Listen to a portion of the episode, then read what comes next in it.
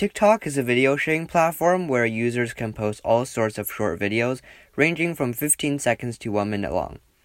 A wide variety of videos are on the platform, such as dancing, memes, gaming, etc.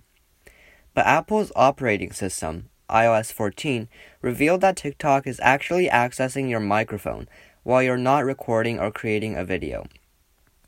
It's even accessing your microphone while the app is only in the background. iOS 14 has an orange dot on the status bar, indicating if your microphone is being used by one or more apps.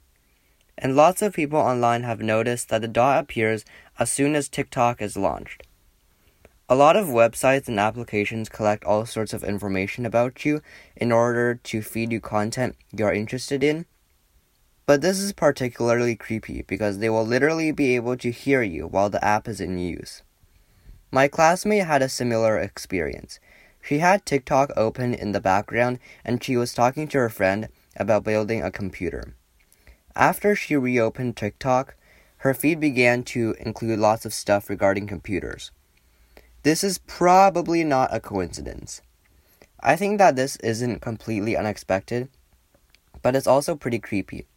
I mean, if they have access to your microphone, they might have access to a lot of other stuff like your camera, location, passwords, private information, etc. As we're being more and more advanced in terms of technology, we also have to be more careful about what permissions we give to what applications and just be mindful about security in general. Goodbye.